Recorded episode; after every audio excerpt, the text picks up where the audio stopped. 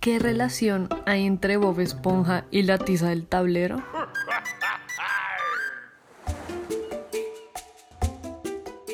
Hola, soy Sara y bienvenidos a La Enredadera y Compañía. Y hoy les vengo a responder esa pregunta que no tiene absolutamente nada de sentido, incluso tal vez un poco menos que J Balvin en fondo de bikini. Sigan enchufados. Algunos de ustedes la tiza de pronto les puede recordar a esos tiempos del colegio cuando les tocaba oír ese sonido infernal. Y pues uno se pregunta, ¿de qué estará hecha la tiza para que suene así de insoportable?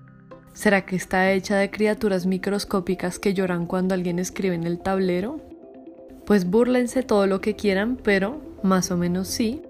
Son criaturas muertas y son plancton como el villano de Bob Esponja. Entonces hablemos un segundo del plancton. Hay dos tipos, zooplancton y fitoplancton.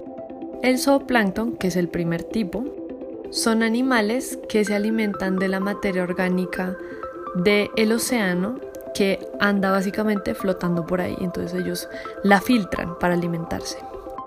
De pronto han oído hablar del krill, que es un crustáceo que es el alimento favorito de las ballenas barbadas. De pronto han oído de las esponjas marinas, que lastimosamente son muy diferentes a la representación que hace Bob Esponja. O de pronto han oído hablar de los erizos de mar. Todos esos, el krill, las esponjas y los erizos, hacen parte de la comunidad del zooplancton. Son algunos ejemplos. El fitoplancton, que es el segundo tipo de plancton, es aquello que está compuesto por los organismos autótrofos, o sea, que hacen fotosíntesis para alimentarse. El fitoplancton es súper importante para los biólogos porque hace la tarea de fijar más de la mitad del carbono del planeta. Y estos van desde las algas hasta las bacterias fotosintéticas que tienen un nombre muy curioso y es cianobacterias. Pero bueno, volviendo a la tiza. ¿Cómo rayos llega el plancton, que es un bichito del mar, al palito arenoso que usaban los profesores en la época de nuestros papás? Pues se los voy a contar. Resulta que en el mar hay cal, que viene de las rocas calizas. De pronto la han oído por ahí, sirve mucho para la construcción. Y esa cal se acumula en el fondo del mar.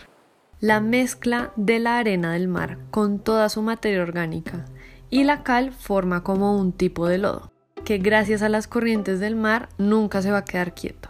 Entonces cada vez hay más sedimento que traen las corrientes del mar y ese sedimento va a caer sobre el lodo y lo va a ir cubriendo. Entonces aquí es donde entra el plancton a jugar. Cuando el plancton se muere, sea fitoplancton o sea zooplancton, cae al fondo del mar, donde está ese lodo del que estamos hablando, y con el tiempo se van enterrando juntos el lodo y el plancton muerto.